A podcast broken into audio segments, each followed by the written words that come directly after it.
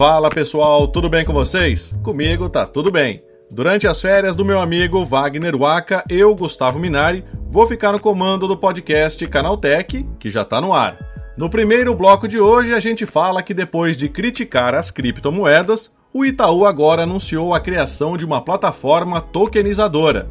No segundo bloco, você vai ver que o Banco do Brasil terá que devolver 60 mil reais a uma idosa que caiu numa farsa. E no último bloco, um cybercriminoso usou o nome do C6 Bank para abrir contas e aplicar golpes. Tudo isso e muito mais no podcast Canaltech de hoje, o programa que traz tudo o que você precisa saber do universo da tecnologia para começar bem o seu dia.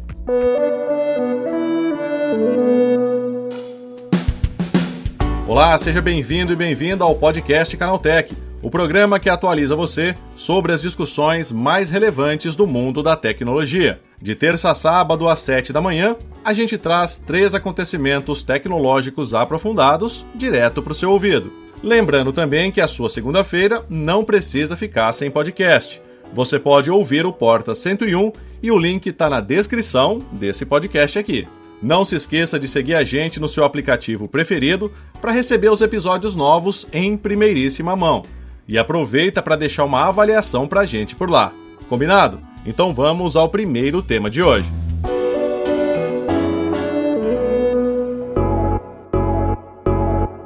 Já faz algum tempo que os bancos tradicionais estão perdendo espaço para as fintechs e instituições digitais, que prometem agilizar toda a burocracia bancária, sem cobrar mais por isso. Muitos desses bancos que torceram o nariz com a ascensão do mercado cripto agora começam a dar o braço a torcer com a popularização desse tipo de investimento. O Banco Itaú mesmo, antigo crítico das criptomoedas, anunciou o lançamento de sua plataforma de tokenização.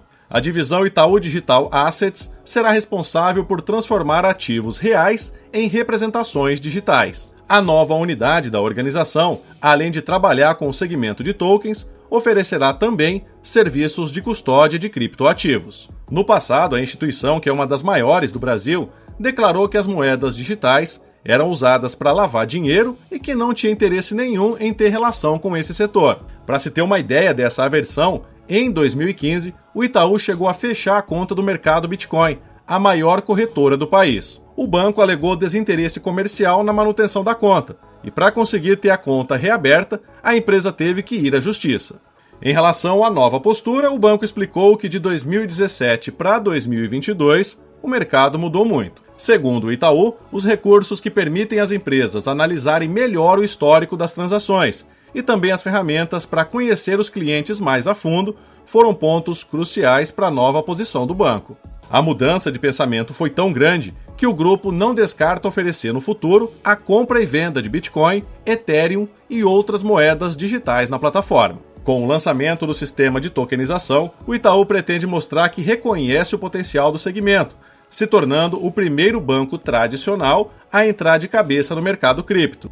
É verdade que o Santander já usa o blockchain para operações de transferências internacionais. No entanto, a iniciativa lançada pelo Itaú é bem diferente. Além da tokenização, essa nova unidade do banco vai trabalhar com a negociação de tokens no mercado secundário e uma solução chamada Tokens as a Service, em que outras empresas poderão emitir os seus tokens usando a plataforma do Itaú.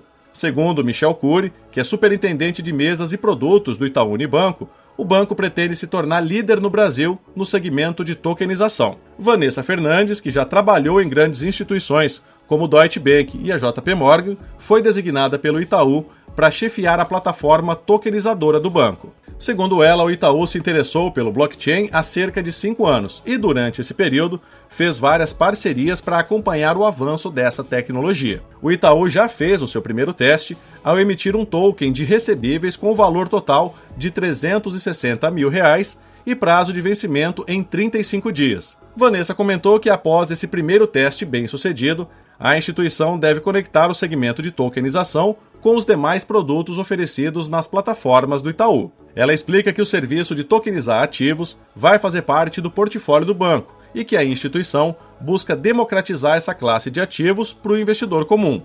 A ideia do grupo é lançar um produto voltado para um público mais amplo até o final de 2022. O Itaú fez questão de destacar que sua nova plataforma não tem relação alguma com a LIC, uma tokenizadora e corretora de criptomoedas que recebeu um investimento de 27 milhões e meio de reais em janeiro.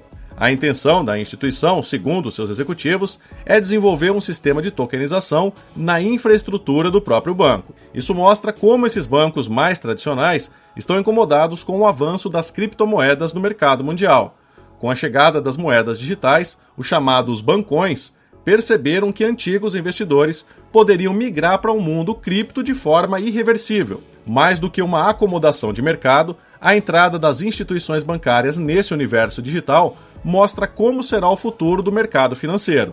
Será que daqui a alguns anos teremos algo parecido com cadernetas de poupança lastreadas em criptomoedas? Tudo vai depender da capacidade dessa nova modalidade de investimento de sobreviver aos solavancos encontrados pelo caminho, como as oscilações e derretimentos que, de tempos em tempos, surgem para sacudir o mercado cripto.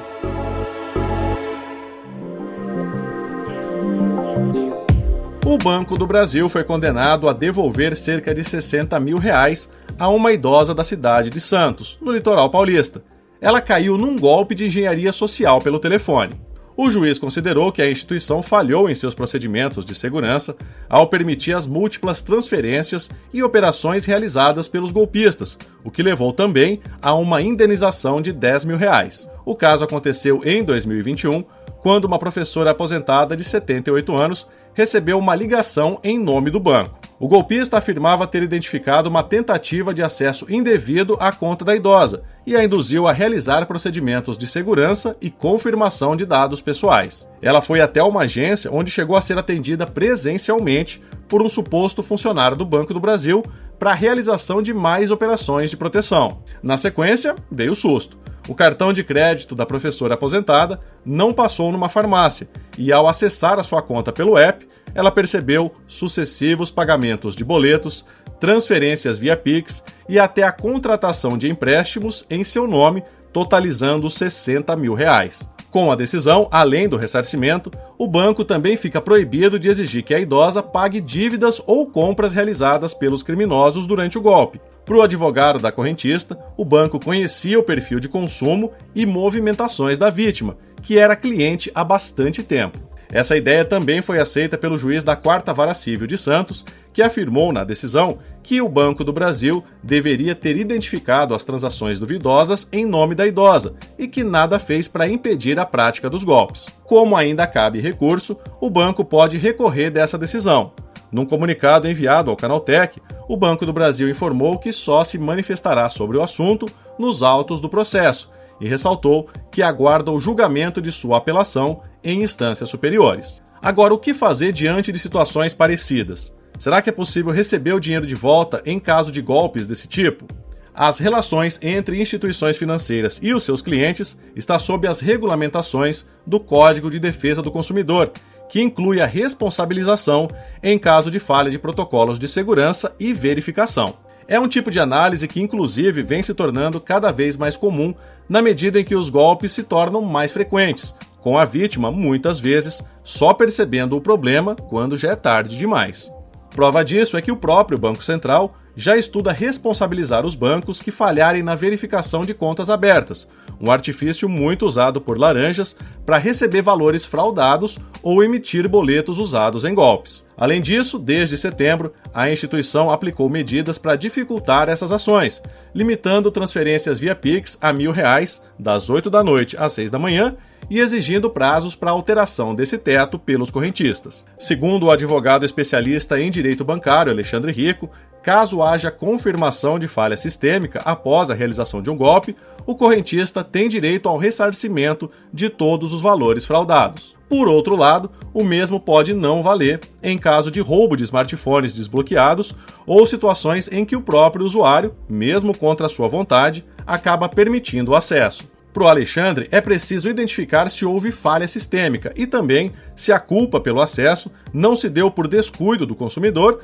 ou falta de atenção a critérios básicos de segurança. A recomendação do especialista é que as vítimas de fraude, ao perceberem algo de errado, alertem bancos e administradoras de cartão de crédito, comuniquem imediatamente às autoridades e façam boletins de ocorrência. Quanto mais provas a vítima do golpe conseguir juntar, maiores serão as chances dela receber o dinheiro roubado de volta.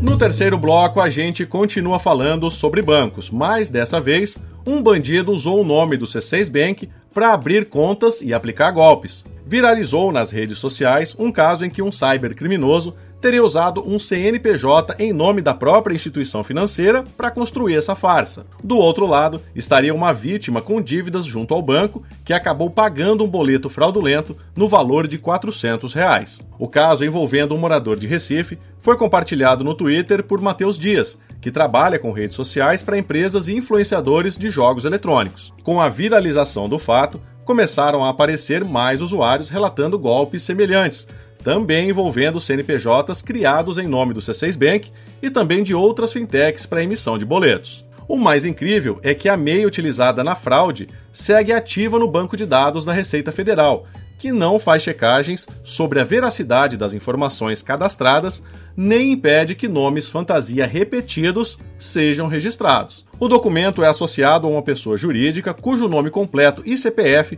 aparecem listados como uma identificação empresarial. Na fraude, o nome fantasia foi registrado como se fosse do C6 Bank, dando aparência de legitimidade aos pagamentos, como se eles tivessem sido emitidos em nome da instituição. A engenharia social envolvendo o contato com alguém que efetivamente tinha dívidas com o banco completa o processo e gera o prejuízo para a vítima. Em nota, o C6 Bank afirmou que o fraudador nunca abriu conta no banco usando o seu nome e que o registro usado para aplicar os golpes já foi bloqueado. Além disso, a empresa afirmou tomar as medidas necessárias para coibir atividades fraudulentas e pediu atenção aos usuários para evitarem golpes desse tipo. Na dúvida, os especialistas recomendam entrar em contato diretamente com os canais oficiais oferecidos pelos bancos. Desconfie de ligações e mensagens duvidosas pedindo confirmação de dados bancários ou informações pessoais. É isso, terminados os temas mais relevantes de hoje. Vamos agora para o quadro Aconteceu Também.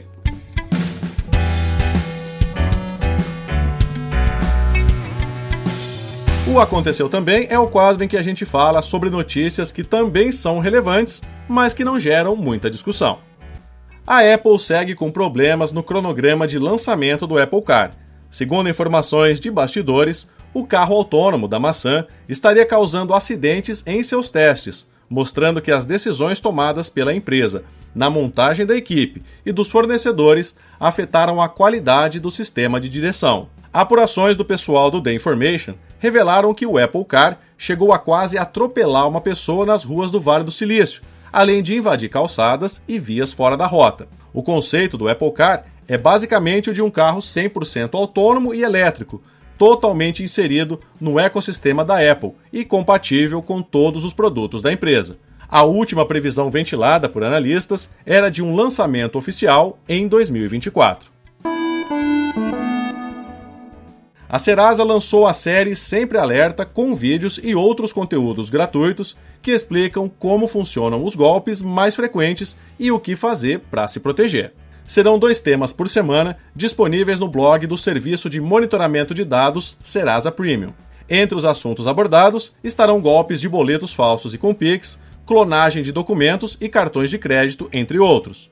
O primeiro conteúdo destaca a importância da proteção dos dados e aborda os cuidados fundamentais para proteger o CPF, como se comportar sem riscos nos ambientes virtuais e como diminuir os efeitos de um eventual vazamento o Instagram lançou um serviço de assinatura que oferece exclusividade no acesso a fotos e vídeos dos criadores de conteúdo. A novidade vai permitir a produção de posts visíveis apenas para assinantes, como já acontece no OnlyFans e no Twitter. Até então só era possível esconder conteúdos de pessoas pelos stories, mas sem a opção de lucrar em cima desse formato. Com a mudança, posts tradicionais do feed do Reels poderão ser dedicados apenas a quem estiver disposto a pagar pelo conteúdo exclusivo. O valor de cada assinatura será definido pelo próprio criador e poderá variar entre 99 centavos de dólar e 99 dólares. Como o recurso ainda não chegou oficialmente ao Brasil, não dá para saber quais serão os valores cobrados por aqui. O Windows 11 pode passar a receber grandes atualizações a cada três anos, ao invés de anualmente. Fontes ligadas ao assunto disseram ao site Windows Central que, a partir do próximo grande update, a Microsoft vai alterar o cronograma de compilações massivas, enquanto libera novidades menores ao longo dos meses. O maior espaçamento entre uma compilação e outra pode ajudar a companhia a liberar updates com mais impacto, com mudanças visuais e adições importantes para uso geral. Nesse meio tempo, a empresa dedicaria esforços em liberar novidades menores nos chamados momentos, um novo fluxo de updates.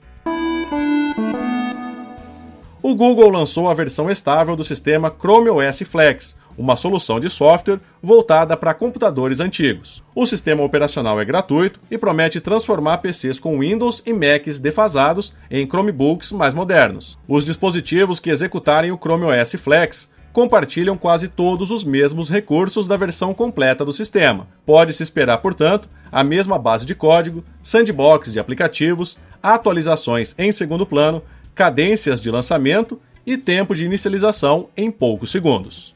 Com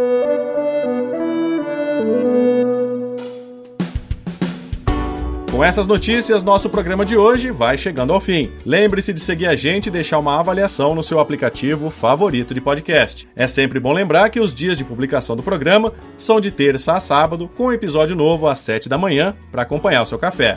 Esse episódio foi roteirizado e apresentado por mim, Gustavo Minari, e editado pelo meu xará, o Gustavo Roque, com a coordenação da Patrícia Gnipper. O programa também contou com reportagens de Cláudio Yogi, Igor Almenara, Felipe Ribeiro e Alveni Lisboa. A revisão do áudio é da dupla Mari Capetinga e Gabriel Rime, com trilha sonora de Guilherme Zomer. Agora o podcast Canaltech vai ficando por aqui.